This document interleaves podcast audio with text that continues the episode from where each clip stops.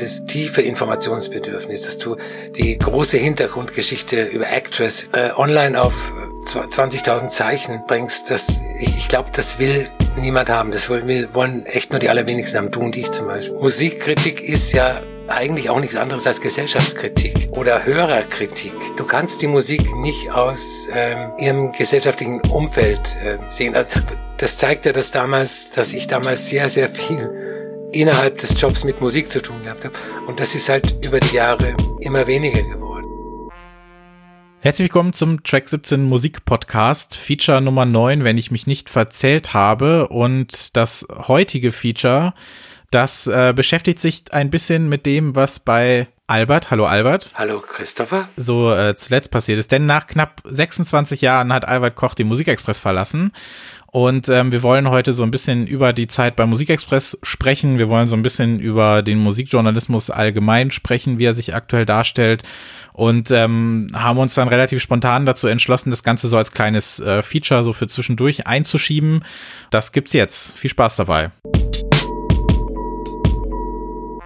So, der Track 17 Musikpodcast. Normalerweise sind wir ja so ein bisschen die, die helfende Hand im Release-Dschungel, nenne ich das immer. Wir stellen ja in jeder Folge ungefähr fünf Platten vor, haben dann unsere Playlist, Track 17 Playlist zum Podcast und empfehlen immer so ein bisschen die neueste Musik, die gerade rausgekommen ist, die Musik, über die wir gerne sprechen möchten, die wir für relevant, wichtig oder einfach nur gut halten.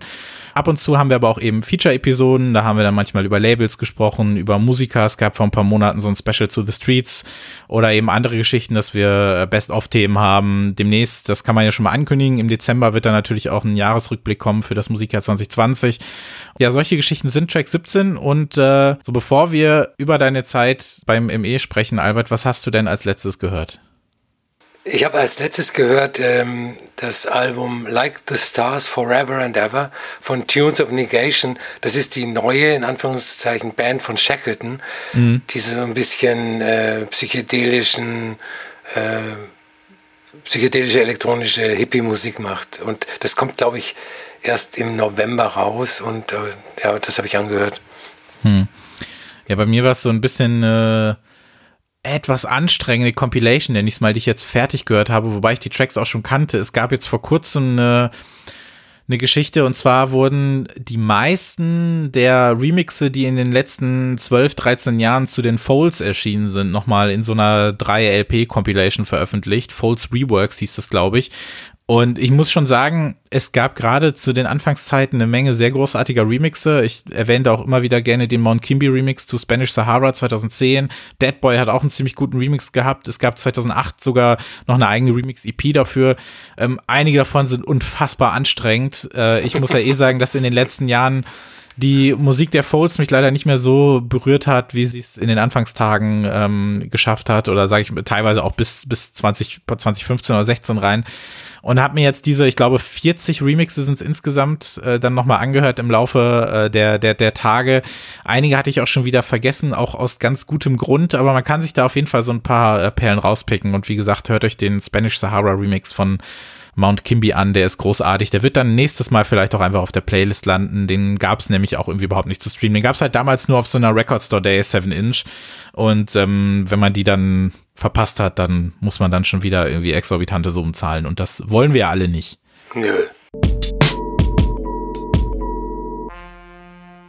So, dann reden wir jetzt mal so ein bisschen, mal gucken einfach, wo es uns so äh, hinbringt, über die letzten, ja, ich glaube, gut 26 Jahre sind es ja gewesen. Mhm. Und ähm, jetzt möchte ich dich mal zu Beginn fragen, wann hast du zuletzt die wunderbare Band The Reverend Horton Heat gehört? Ich glaube zuletzt vor 26 Jahren. ist das so? Okay. Denn ähm, ich habe ja mal so ein bisschen äh, recherchiert natürlich. Ich habe ja einen äh, wunderbaren Archivzugang zum Musikexpress ähm, und äh, habe mal nach deiner allerersten Ausgabe gesucht und das war Ende 1994. Auf dem Cover war, weißt du es noch? Beck? Nee. Äh, Westernhagen war's. Oh Gott. Wester, ja, so haben sich die Zeiten gewandelt. Äh, Westernhagen war vor 26 Jahren auf dem Cover und hab dann mal geguckt, was so der erste, äh, es wird ja wahrscheinlich nicht der erste geschriebene Artikel von dir gewesen sein, weiß ich nicht, aber wann du zum ersten Mal auftauchst quasi in diesem Heft dann. Mhm. Ähm, und das war ein Halbseiter über die Band The Reverend Horton Heat im Jahr 1994. Hast du noch ansatzweise Erinnerungen daran, wie du dich diesem Text genähert hast damals? Nee, ich habe nur ansatzweise Erinnerungen dran, äh, wie ich an den Termin gekommen bin. Da kam irgendwann mal der stellvertretende Chefredakteur und fragt, hey, was machst du heute Abend? Sag ich, ich habe nichts vor. Ja, dann fahr da und dahin, ich weiß gar nicht mehr, wo das war, und mache ein Interview mit Reverend äh, Horton Heat. Ich habe keine Ahnung gehabt, wer das war. Ich habe das Album dann ganz schnell angehört, weil ein Kollege es mir gegeben hat. Und ähm, ich fand die Musik auch scheiße. Und, und das Interview war auch äh, nicht sehr toll, weil er, der Reverend, nicht sehr ähm, kooperativ war. Ich weiß auch gar nicht mehr, was in dem Text steht. Und ich möchte das auch gar nicht wissen, weil ich oft, äh, wenn ich alte Texte von mir lese, äh, Gänsehäute bekomme. Wahrscheinlich dann eher in negativer. Äh, Gen genau, ja, ja, ja. Okay, ja, ich äh, tue dir das dann auch nicht an. Ich habe ihn natürlich jetzt gerade direkt vor mir. Ähm, eventuell ähm, nehme ich nachträglich dann noch so eine kleine Lesestunde auf oder so. Ich sag mal so, ähm, zum Thema, du hast, du hast ja interviewt. Äh, Zitate sind drin, äh, nenn unsere Musik aber bloß nicht Psycho Billy. Äh, einfach Rock'n'Roll und Johnny Cash finden wir absolut geil. Das sind, äh, das sind die drei äh, Zitate. Wobei, nee, es beginnt direkt mit I'm a Punk. Also da ist dann, glaube ich, wahrscheinlich alles drin, was man äh, so haben muss, was The Reverend Horton Heat angeht. Ich kenne die überhaupt nicht.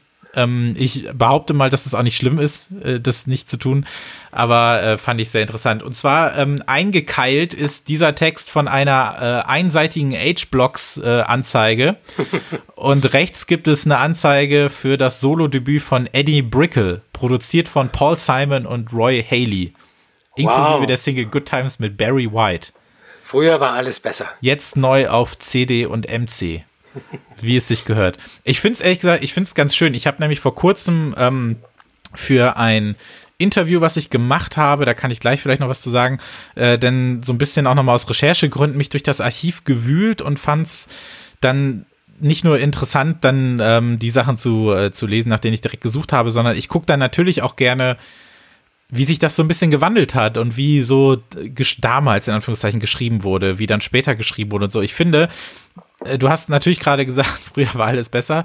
Ähm, ich weiß gar nicht, darüber kann man natürlich streiten. Früher war alles besser im Punkto Musikjournalismus. Viele Dinge waren sicherlich früher sehr viel besser oder sehr viel angenehmer, aber ähm, es hat sich doch einiges, einiges zum Guten, ähm, zum Guten geändert, was auch so die, die Texte oder die Herangehensweise an manche Texte angeht. Absolut. Wenn man die äh, so liest. Ich erinnere da auch an ein, ähm, ich weiß gar nicht, in welchem Heft es dann gewesen ist, an ein Britney Spears Special, in dem dann aber auf einer halben Seite eigentlich nur beschrieben wurde, was sie anhat und wie sie aussieht und ähm, manche andere äh, körperliche Merkmale, die da textlich hervorgehoben wurden und ähm, finde ich dann schon durchaus angemessen, dass das heute nicht mehr so zumindest sein sollte und natürlich auch äh, dann in den entsprechenden Magazinen nicht mehr so vorzufinden ist.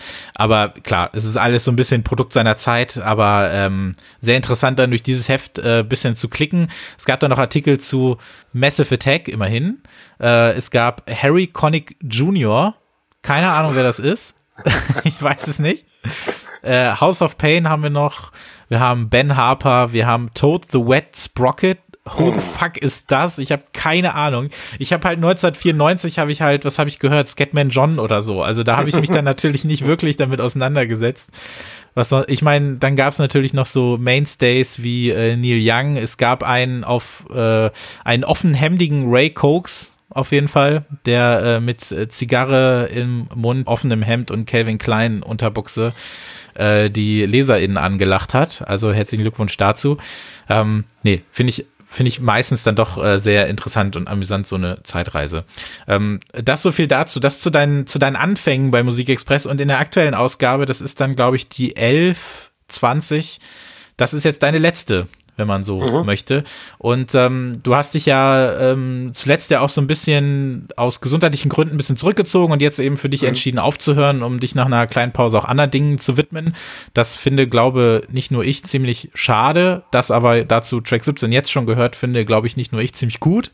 Kann man so sagen. Auf jeden Fall hat man ja auch gemerkt an der an der Resonanz, ähm, die, die, die eben zu sehen war, die aufkam, ähm, nachdem du das Ganze auch angekündigt hattest, etc., dass das eben vielen so geht, dass viele quasi auch deinen Namen mit dem Musikexpress verbinden oder dich halt auch sehr viel ähm, mit dem Musikjournalismus verbinden. Ich glaube, man, man liest ja immer mal wieder von irgendwelchen Leuten, die dir früher mal irgendwie Leserbriefe geschrieben haben oder in sonst einer Art und Weise was, was gelesen haben, was du geschrieben hast. Mir geht's ja äh, ähnlich, beziehungsweise mir ging's ja ähnlich ähm, ich habe ich weiß gar nicht, ob ich es im Podcast schon mal erwähnt habe, wenn in der ersten Ausgabe, ich meine, ich habe den ME ja auch quasi gelesen, weil ich damals wissen wollte, was überall über Blockparty geschrieben wird, weil die halt damals absolut mein Leben gewesen sind.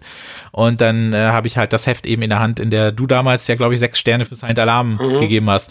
Und ähm, das sind dann so Sachen, die merkt man sich natürlich und äh, die, die prägt man sich dann ein und die findet man dann super. Und seitdem hat man dann den ME immer in der Hand und verknüpft das Ganze dann eben auch mit, mit, mit einer Person. Und ähm, das, das fand ich dann auch immer wirklich äh, ja, sehr, sehr interessant, sehr spannend und sehr wichtig. Und ich glaube, dass da halt durchaus äh, da nicht zu viel auf die Kacke gehauen wird, wenn man sagt, dass da ja so ein bisschen auch eine Ära zu Ende geht. Jetzt ist natürlich aber auch die Frage, geht denn die Ära, wie wir sie kennen, des Musikjournalismus langsam zu Ende oder ist sie das schon längst? Wie, wie siehst du das? Wie hast du denn den Musikjournalismus 2020 überhaupt noch so wahrgenommen? Naja, sagen wir, sagen wir es mal so, ähm, mein Weggang beim Musikexpress hat natürlich auch was mit der Situation im Musikjournalismus zu tun. Ähm, vor, als ich vorhin gesagt habe, früher war alles besser, das war natürlich nicht ganz ernst gemeint, aber ähm, früher war manches besser, also zumindest im Musikjournalismus, noch in den, in den Nullerjahren. Ähm, ich, ich kann halt sagen, dass äh, mein Job zuletzt nichts mehr mit dem zu tun gehabt hat, was weshalb ich ihn irgendwann mal ähm, angetreten habe. Und das liegt natürlich an, an dem Druck, der dadurch entsteht, dass ähm, die Auflagen sinken bei, bei allen Printmagazinen, dass ähm, äh, irgendwelche irgendwelcher Aktionismus dann betrieben wird, um, um, um, um die Auflage zu halten. Und ähm, ich, ich hatte das Gefühl, das mag ganz subjektiv sein, vielleicht geht's anderen ganz anders. Ich hatte das Gefühl, dass äh, ähm, der Job immer weniger mit Musik zu tun gehabt hat, mit, mit der Beschäftigung äh, mit Musik, vor allem mit der Beschäftigung mit neuer Musik, mit aktueller Musik. Und das war ja eigentlich der Grund, warum ich da überhaupt reingegangen bin, weil ich äh, neugierig war und immer noch neugierig bin, äh, was, was aktuelle Musik betrifft ich meine, das Interesse an neuer Musik ist ja trotzdem da von den vielen Menschen, den meisten Menschen, sag ich mal. Also wir kriegen ja jede Woche Freitag etliches an neuer Musik serviert, neue Alben, neue Tracks, wie auch immer. Und das hören sich die Leute ja auch an. Und in irgendeiner Form wollen sich die Leute ja auch darüber informieren. Wie erklärst du dir denn dann diese Diskrepanz, dass die Leute, die sich dann darüber aber auch informieren wollen oder die auch Interesse an neuer Musik haben, dann trotzdem nicht zu den Musikmagazinen greifen, um sich da informieren zu lassen. Also hat sich da dann einfach auch das Medium der Wahl ziemlich verändert für diese Leute? Ich ähm, glaube, dass äh, der Grund, wieso die meisten Leute in Vor-Internet-Zeiten ähm, Musikzeitschriften gelesen haben, ein ganz einfacher war. Sie, sie haben keine andere Informationsquelle gehabt, was äh, Neuerscheinungen betrifft. Die, die reine Information, es gibt ein neues Album von Oteka, sage ich mal. ähm, und ähm, in Feuilletons in den 90er Jahren ist Popmusik nicht vorgekommen oder fast nicht vorgekommen. In Publikumszeitschriften ist Popmusik nicht vorgekommen. Das hat sich alles so Ende der 90er, Anfang der Nuller geändert. Wenn du, wenn du einen Überblick ähm, gebraucht hast oder gewollt hast, ähm, mit allen Neuerscheinungen des Monats hast du dir 1979 den Musikexpress gekauft. Da war vor dem Plattenteil äh, eine sechsseitige Liste, wo einfach nur von A bis Z die Neuerscheinungen ähm, aufgelistet wurden. Und ähm, natürlich, es wird heute wahrscheinlich viel, viel mehr Musik gehört als damals, aber ich bezweifle, dass die Leute Informationen wollen, dass die Leute wirklich dann interessiert sind, ähm, wer die Musik macht, wer dahinter steht, beziehungsweise dass sie die Informationen halt äh, woanders herholen. Also dieses Grundbedürfnis zu, wenn, wenn ein neues Album erscheint, du wirst ja auf äh, den Social Media Kanälen bombardiert mit, äh, mit Postings von der Band, von, von der Plattenfirma. Du, du kannst ja da gar nicht mehr ausweichen. Also du, du kriegst es ja zwangsläufig mit.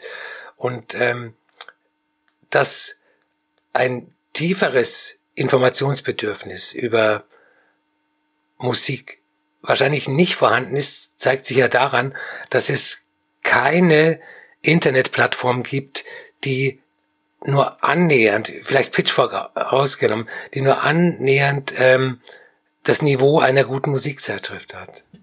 Glaubst du, dass sowas wie Pitchfork in Deutschland an sich möglich wäre? Und wenn ja, warum hat es noch niemand gemacht? Äh, wenn ich die Frage umgekehrt ähm, in der umgekehrten Reihenfolge beantworten darf, ähm, es hat noch niemand gemacht, weil es sich nicht tragen würde. Wenn du dir die Internetauftritte der großen Musikzeitschriften ansiehst, dann äh, haben die ja ganz, ganz wenig mit den, mit den Printmagazinen zu tun.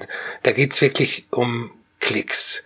Und äh, da gibt's halt sehr viele sinnlose Meldungen, die aber sehr, sehr erfolgreich sind. Und ich glaube, wie gesagt, dass dieses Informationsbedürfnis, dieses äh, tiefe Informationsbedürfnis, dass du die große Hintergrundgeschichte über Actress, damit auch in, in der Folge vorkommt der Name, ähm, äh, online auf 20.000 äh, Zeichen bringst, das, ich, ich glaube, das will niemand haben. Das wollen, wollen echt nur die allerwenigsten haben, du und ich zum Beispiel.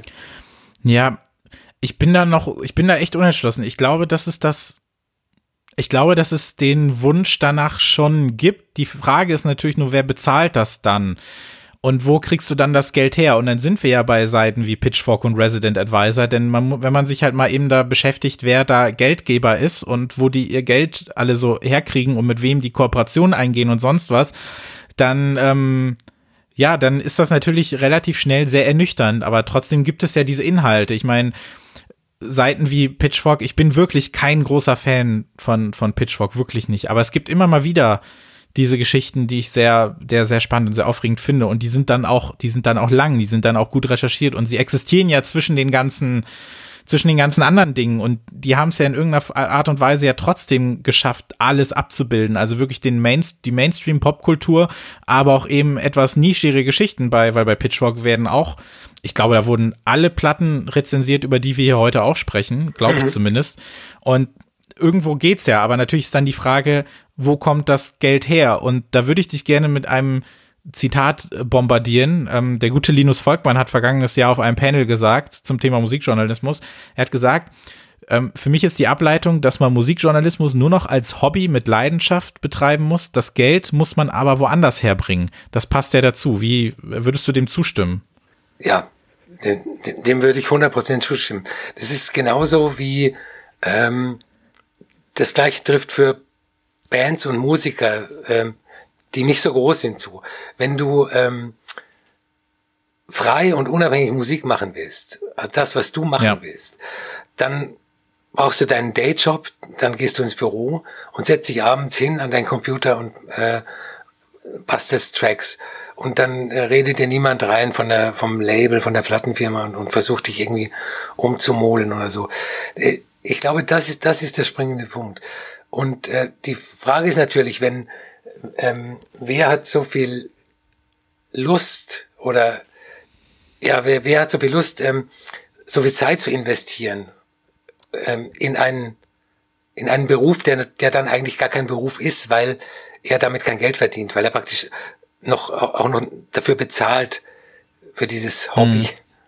Das, also, aber das Zitat finde ich, das kann ich voll umfänglich ja. unterschreiben ich habe mich da tatsächlich dann auch sehr angesprochen gefühlt, wenn ich das jetzt einfach auf, auf diesen unseren kleinen Podcast beziehe. Mhm. Denn letztlich, wir, also Track 17 hat noch nie in irgendeiner Art und Weise Geld abgeworfen, sollte auch nicht. Es wurde ja auch nie nach irgendeiner Form von Unterstützung gefragt, ähm, finanzieller Hinsicht, aber letzten Endes kostet der natürlich jeden Monat Geld. Mhm. Er kostet jeden Monat Zeit, Ressourcen und sonst was, aber natürlich all das, und da, da, da spreche ich jetzt äh, dann, dann, dann erstmal nur von mir natürlich, weil ich das auch mit, mit Leidenschaft machen möchte und ich da auch ganz großen Spaß dran habe und ich auch trotzdem in irgendeiner Art und Weise den, den Sinn auch darin sehe, gerade jetzt, wo wir so viel Musik wöchentlich serviert bekommen und ähm, man so ein bisschen den, den Überblick verliert unter diesem ja immer größer werdenden und sich immer weiter zementierenden Mainstream oder auch Indie-Mainstream oder so weiter, was es noch darunter gibt oder so weiter.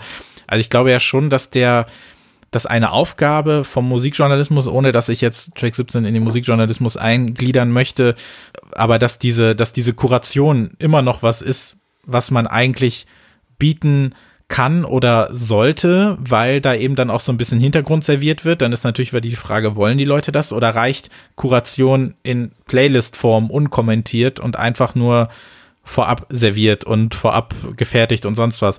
Weiß ich nicht. Dann habe ich mir natürlich dann auch die Frage gestellt, also jetzt mal von dem, von dem Zitat weggehend auch so ein bisschen, worüber spricht man denn dann auch eigentlich? Also, was wir hier ja machen, ist ja in der Regel, wir, wir machen ja diese, wir, diese Kuratierung, wir, wir sprechen über neue Musik, über neue Releases, beschreiben natürlich auch immer so ein bisschen, versuchen das einzuordnen, versuchen auch zu sagen, wer das ist, der diese Musik macht und wie das klingt und warum das gut ist. Natürlich aber in der Regel sehr auf die Musik bezogen. Und ich frage mich dann natürlich schon, ist dann nicht Musikjournalismus klar, zum einen eher auch das, also dieses Kuratieren, dieses Vorstellen, dieses Heraussieben, was ja früher notwendig war, weil es keine andere Möglichkeit gab, an die Sachen ranzukommen. Aber ist dieses Einordnen nicht dann irgendwie auch noch wichtiger, weil ich dann natürlich auch von anderen Leuten gelesen habe, dass für sie der Beruf des Musikjournalismus auch erst so richtig anfing, als sie über mehr als nur die Musik gesprochen haben, sondern auch über dieses, wo kommt die Musik her? Ähm, wo kommt, ähm, also in welch, was für einem Umfeld wird die Musik gemacht? In was für, also wie können wir das gesellschaftlich einordnen? Weil ich meine, viele MusikerInnen können sich ja heute fast gar nicht mehr erlauben, nicht politisch in ihrer Musik zu sein. Es ist vielleicht auch wichtiger, ähm, über diese größeren Themen zu sprechen, diese Dinge eben einzuordnen und auch solche Aspekte zu bedienen, um, um das alles ein bisschen greifbarer und wertvoller zu machen? Oder ist es auch okay, in Anführungszeichen, über die Musik an sich zu sprechen? Und da habe ich dann auch persönlich immer so ein bisschen meine, ja, meine, meine Zweifel, ob das dann, ob man da nicht dann auch einfach ein bisschen mehr machen muss oder ob das dann der Musikjournalismus machen muss oder wie auch immer. Ein, ähm, also weißt du, was ich meine? Diese, dieser, dieser, also es ist ja nicht unbedingt ein Gegensatz, aber dieses, das Ganze noch mehr aufzuladen und ein bisschen mehr zu bedienen und so. Und da würde mich dann schon noch interessieren, wie du das siehst. Da gehe ich vollkommen d'accord. Ähm, Musikkritik ist ja eigentlich auch nichts anderes als Gesellschaftskritik. Ähm, oder Hörerkritik. Du, du kannst die Musik nicht aus ähm, ihrem gesellschaftlichen Umfeld ähm, sehen. Also, das machen wir in, in, in diesem Podcast auch nicht. Also wir sagen ja nicht Findest einfach. Finde ich, finde ich schon. Ich habe halt schon manchmal den Eindruck, dass ähm, dass da dann in irgendeiner Form auch noch noch mehr mehr möglich wäre oder dass wenn wir jetzt zum Beispiel wir haben ähm, in der wir haben ja in der letzten Ausgabe ja auch über Marie Davidson gesprochen und so weiter. Und da kann man natürlich dann darüber sprechen, ne, da war es mir dann ja auch wichtig zu erwähnen, wo das alles inhaltlich herkommt und das Ganze ein bisschen in die Szene einzubetten und warum sie mit bestimmten Dingen aufgehört hat und so weiter und so fort. Ähm, aber klar, reicht das, den Leuten dann zu erklären, wie, wie etwas ich weiß halt immer nicht, ob man, ob man das dann ausreichend bedient oder ob es dann eben auch okay ist, mal nur zu sagen, hier, es gibt dieses Album, es gibt dieses Album, es gibt diese MusikerInnen und so weiter, die sind super, hört euch die an, ob das auch ein Beitrag ist, quasi, für das Ganze. Oder ob man da halt einfach auch mehr, mehr Fleisch drumrum anbauen muss oder so. Also für mich ist die Hauptaufgabe erstmal den Leuten, die Hauptaufgabe von Musikjournalismus, erstmal den Leuten zu erzählen, ähm, das gibt es, das ist gut. Aber auf die Art und Weise bin ich an, an sehr viel Musik gekommen. Und äh, das zweitwichtigste ist zu erklären, warum das gut ist. Und es ist ja oft deshalb gut, weil äh, die Musik nur in diesem Umfeld, nur in dieser Zeit ja. hat entstehen können. Und äh, wenn, wenn jetzt ein neues Blues-Rock-Album einer äh, Band aus Bielefeld kommt, dann ähm, hat das halt überhaupt keine gesellschaftspolitische Relevanz, sage ich mal. Bluesrock-Bands aus Bielefeld gab es schon immer und wird es auch immer geben. Aber äh, das sagt mir nichts über, über mein Leben und über das Heute, das Jetzt. Ja, und ähm, generell gebe ich dir natürlich recht, aber wenn, wenn man den Leuten erstmal den Anstoß gibt, sagen, hey, es gibt Marie Derwitzen und die macht gute Musik und ähm, das ist schon mal ein erster Schritt. Ja. Die Frage ist natürlich dann aber auch, wenn man dann sagt, gesellschaftliche Relevanz, die Blues-Rock-Band, aus wo kam sie jetzt her bei dir? Bielefeld. Bielefeld, natürlich. Ähm, man kann aber dann trotzdem ja auch sagen, wenn wir jetzt zum Beispiel, ähm, wie in einer der letzten Folgen, ähm, da wird jetzt das neue Album oder das erste Album von Nation of Language vorgestellt. Ich nehme die Band jetzt mal eben raus. Da hat, die hat ja jetzt so gesehen, ohne der Band was Böses zu wollen. Also die Information, dass dieses Album da ist und dass das toll ist und dass ich das empfehlen möchte, hat ja jetzt auch keine gesellschaftliche Relevanz in dem Sinne. Also es geht, also die Information geht ja nicht über, das ist super, hört euch das an, weil, das kann man ja immer noch erklären, warum es super klingt und warum sie das super gemacht haben. Aber letzten Endes macht das ja dann auch keinen großen Unterschied mehr. Bei so Sachen wie bei Actress zum Beispiel kann man über die Musik hinaus natürlich aber auch mehr erzählen. Ne? Man kann ja dann über die ganze AI-Geschichte und so erzählen und so. Das, das sagt ja dann auch durchaus einiges aus über die, über den aktuellen Stand der, der Technik oder der, der Komposition der Musik oder sonst was. Aber das ist auch so ein bisschen das, was ich meine. Das, ähm, aber dann eben auch sich die Frage stellen, ob das dann auch immer wichtig ist oder ob man jetzt auch mal ein Album empfehlen kann, einfach nur, weil es gut ist. Ja, also wenn ich, äh, wenn ich mal den, äh, Anwalt des Teufels spielen darf, dann, ähm, dann würde ich sagen, die Leute interessieren sich nicht mal dafür, was du und ich äh, zu sagen haben, wie das neue Actors-Album klingt. Ja. Und warum sollten sie sich dann noch tiefer in die Materie einarbeiten? Das stimmt. Und, und, und mehr über Actors äh, erfahren wollen deshalb ist das auch offiziell die letzte Folge Track 17. Vielen Dank, dass ihr zugehört habt in den letzten Jahren. Ähm, das war jetzt so äh, durch die Hintertür nee. gesagt, dass wir nicht weitermachen. Nein, nein das stimmt nein, ja, weil da, dadurch, da kommen wir ja dann, da docken wir ja auch wieder an das Zitat von Linus Volkmann an, weil es ja einfach Hobby und Leidenschaft in dem Fall ja ist. Wenn jemand, also wir wissen ja, dass äh, Leute zuhören zum Glück, wir können es ja auch, äh, wir können es ja tatsächlich belegen und wir kriegen ja auch Rückmeldungen und alles und wir wissen ja, dass das in irgendeiner Form Leuten auch was bringt und dass Leute da auch was mitnehmen und alles. Aber klar, letzten Endes erfüllen wir damit ja dann auch keinen keinen Auftrag in irgendeiner Art und Weise für die Gesellschaft. Ich, ich habe jetzt aber auch nicht äh, Track 17 ähm, im Speziellen gemeint, sondern halt äh, das generell abnehmende Interesse an Musikjournalismus. Also es war jetzt, äh, wir werden den Podcast auch fortsetzen und wir kriegen ja positive Rückmeldungen was eigentlich das Wichtigste ist, finde ich. Wie, wie sind denn für dich, wenn du jetzt über die Entwicklung auch sprichst, wie waren das? Also kannst du das ungefähr, kannst du so den, den, den typischen Arbeitstag des, äh, des Albert Koch in den 90ern mit dem in den 2010ern so ein bisschen vergleichen, um daran zu erklären, was sich so auch geändert hat? In den 90ern und, und ich, ich nehme lieber die Nuller als Beispiel, weil die 90er ja. waren äh, eine komische Zeit für mich beim Musikexpress, weil auch der Musikexpress komisch war. Ähm, ein typischer Arbeitstag in den Nullern, äh, da hatte ich, habe hab ich den Plattenteil ja auch schon gemacht, hat so ausgesehen, dass ich ähm, am Morgen äh, meine Mails gecheckt habe und dann kamen von den freien Mitarbeitern die äh, bestellten Plattenkritiken rein, über einen Monat verteilt. Die habe ich dann redigiert. Irgendwann war eine tägliche Konferenz, dann gab es Mittagspause und nachmittags hatte ich Zeit, ähm, Musik zu hören und ähm, Texte zu schreiben, sehr viel Plattenkritiken. Ich habe damals ähm, teilweise über 20 Plattenbesprechungen in einer Ausgabe gehabt. Hm. Und das zeigt ja, dass damals, dass ich damals sehr, sehr viel innerhalb des Jobs mit Musik zu tun gehabt habe. Und das ist halt über die Jahre immer weniger geworden. Und äh, in den 2010ern war, kam dann immer mehr ähm, administratives Zeug dazu, das dann irgendwann mal die Beschäftigung mit Musik ähm, überlagert hat. Hm. Kannst du denn dich an gewisse, wir, wir werden mal ein bisschen positiver jetzt auch, ähm, was sind denn so für dich Highlights gewesen, von denen du weißt, an den Sachen habe ich mitgearbeitet oder, oder diese, diese Zeit war vielleicht äh, sehr spannend. Ich meine, man denkt ja tatsächlich bei Musikexpress viel auch an die, an die Nullerjahre, an die ganze Geschichte Mitte der Nullerjahre, als sich ja, glaube ich, die Artikel fast von selbst geschrieben haben, weil ja jede Woche 20 neue Bands aufgetaucht sind und so weiter. Und hast du so bestimmte Geschichten vielleicht, die, an die du dich noch äh, sehr gut erinnerst, an die du dich sehr positiv erinnerst oder eben bestimmte Zeiten im Musikexpress, die für dich so ganz persönliche Highlights gewesen sind?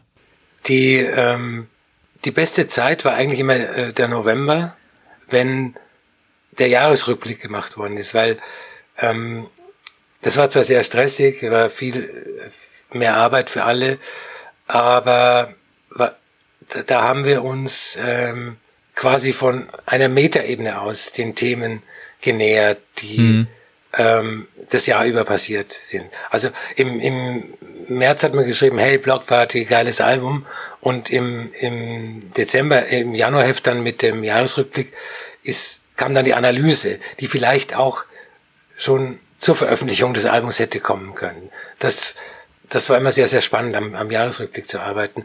Und natürlich gibt's äh, Interviews, die ich, äh, also wo ich froh bin, die, die Leute interviewt zu haben. Und das betrifft vor Wer allem denn zum Beispiel? meine Helden, also Actress, das Actress-Interview.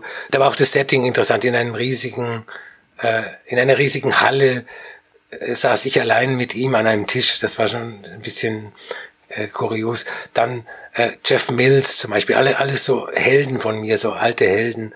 Äh, Herbie Hancock, den, die Jazzlegende. Äh, ganz am Anfang habe ich mhm. Ringo Starr interviewt. Und ähm, das bleibt natürlich schon in Erinnerung. Ich habe vor kurzem von einem Sportjournalisten einen sehr merkwürdigen Text darüber gelesen, dass, was auch das Thema Entwicklung des Sportjournalismus dann in dem Fall angeht. Und er hat gesagt, früher war auch alles besser, weil früher war man doch so nah dran. Man saß ja mit der Mannschaft quasi im Bus und was nicht alles. Da hat der Uli Hoeneß noch einen persönlich abends angerufen und gesagt, was, äh, was morgen auf dem Transfermarkt passiert und so weiter. Und heute ist die Distanz so viel größer. Was für mich irgendwie ein bisschen Armutszeugnis ist, wenn ähm, die Motivation hinter, hinter der Arbeit darin besteht, ähm, möglichst nah an seinen, in Anführungszeichen, Helden irgendwie zu sitzen und irgendwie sonst was. Also das hat für mich mit dem Beruf dann überhaupt nichts mehr zu tun. Äh, das gibt ja kaum was Distanzloseres als, als Sportjournalismus, habe ich oft das Gefühl. Mhm. Ähm, Im Musikjournalismus scheint das ja auch oft so gewesen zu sein. Man sagt ja dann auch früher in den goldenen Zeiten wurde man für ein Interview mal eben kurz irgendwo hingeflogen und hat das gekriegt und das gekriegt und hatte die Privilegien und, und, und so weiter und so fort.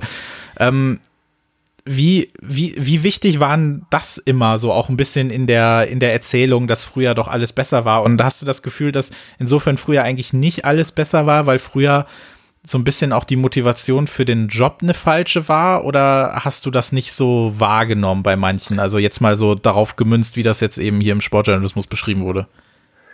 Ähm, ich glaube, ich bin für dieses Frühjahr, wo es angeblich so viel besser war, zu spät eingestiegen. Bei mir war das schon, äh, schon sehr industrialisiert, sag ich mal. Ähm, da da gab es auch schon diese ähm, Hotelinterviews, diese Massenabfertigung, halbe Stunde rein, Interview, dann kommt der nächste und so. Da, da war die, ähm, mir, mir fällt ein Beispiel ein, als wir die 40 Jahre Musikexpress-Ausgabe gemacht haben, mhm. ähm, da in den 70ern, da ist der Musikexpress-Redakteur nach Holland zu einem David Bowie-Konzert und hat dann backstage ein einstündiges Interview mit Bowie gemacht. Und das war aber vorher mit niemandem abgesprochen, weder mit Bowie Management noch mit ähm, der Plattenfirma oder sonst jemand. Okay. Der, der hat an der Backstage-Tür angeklopft und hat, hey, ich bin vom Musikexpress in Deutschland, ich hätte dich gern inter würde dich gern interviewen.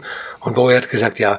Äh, und das hat sich natürlich, es ist ja auch irgendwie gut, dass es nicht mehr so läuft. Und ja. ähm, das ist das wahrscheinlich, was dieser Sportjournalist mit äh, früher war alles besser meint.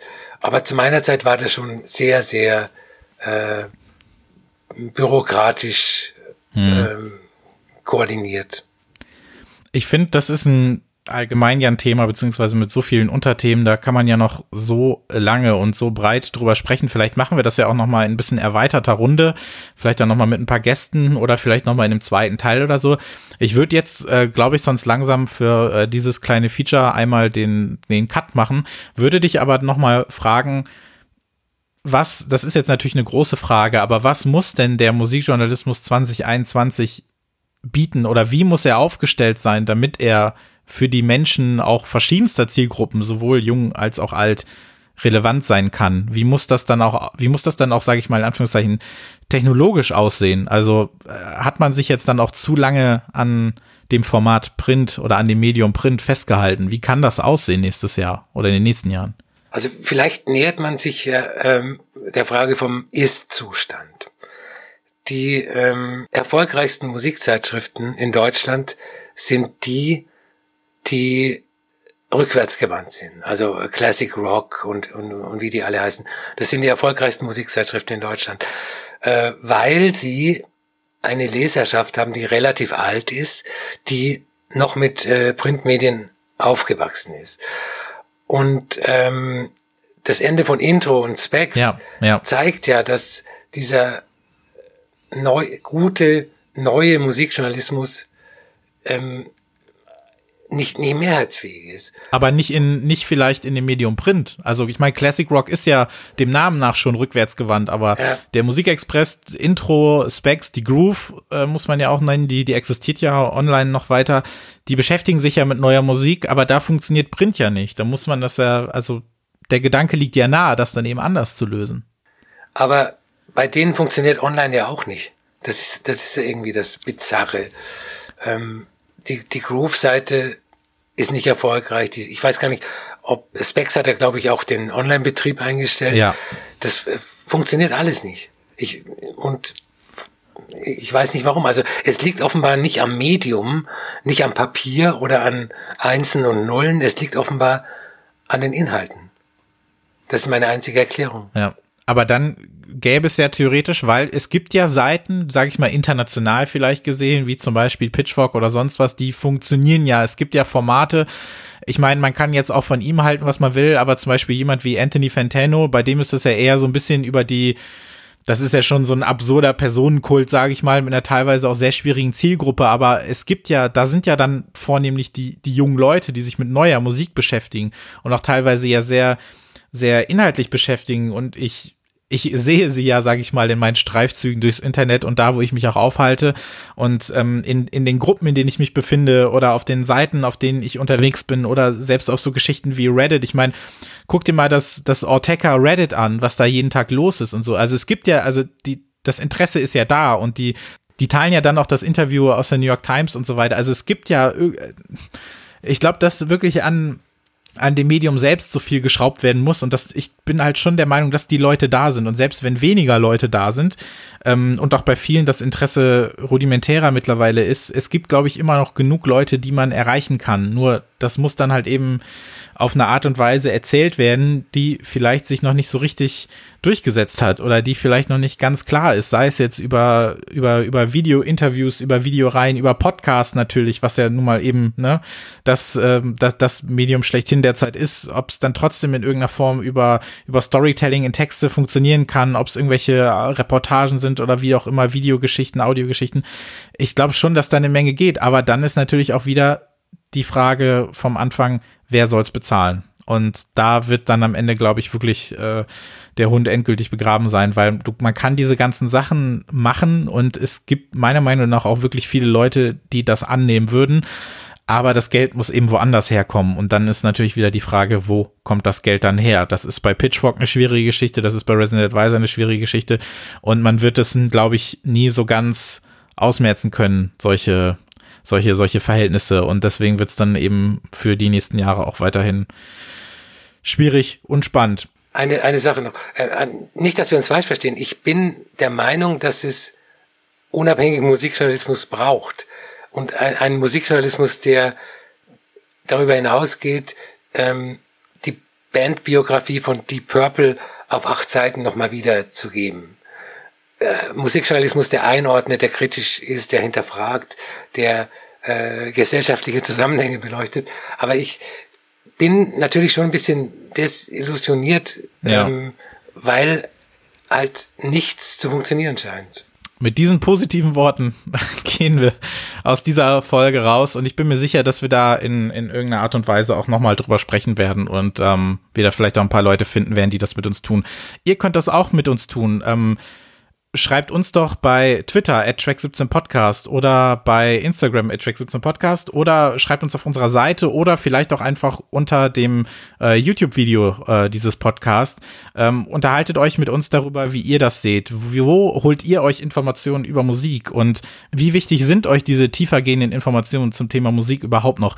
Reicht euch so ein bisschen dieses kuratierte, dieses, dieses äh, Light Entertainment in Anführungszeichen? Oder wie tief muss es eigentlich noch gehen? Oder seid ihr auch der Meinung, dass das aufgrund von Social Media alles nicht mehr relevant ist, weil die Leute eben selber über das berichten, über das sie berichten möchten? Ähm, schreibt uns da gerne was zu und ähm, wir unterhalten uns da auch gerne mit euch. Und ansonsten ähm, ja, sagen wir äh, auf Wiedersehen Musikexpress äh, äh, für den Albert ähm, und ähm, Hallo Track 17 auf jeden Fall ja erstmal und ähm, ich glaube, es gibt sehr viele Leute, die sich darüber freuen, dich äh, hier regelmäßig zu hören und dann auch sehr gespannt sind, was du auch in Schriftform äh, demnächst wieder servieren kannst. Und ähm, ansonsten dann bis zur nächsten regulären Folge und auf Wiederhören. Ciao. Tschüss.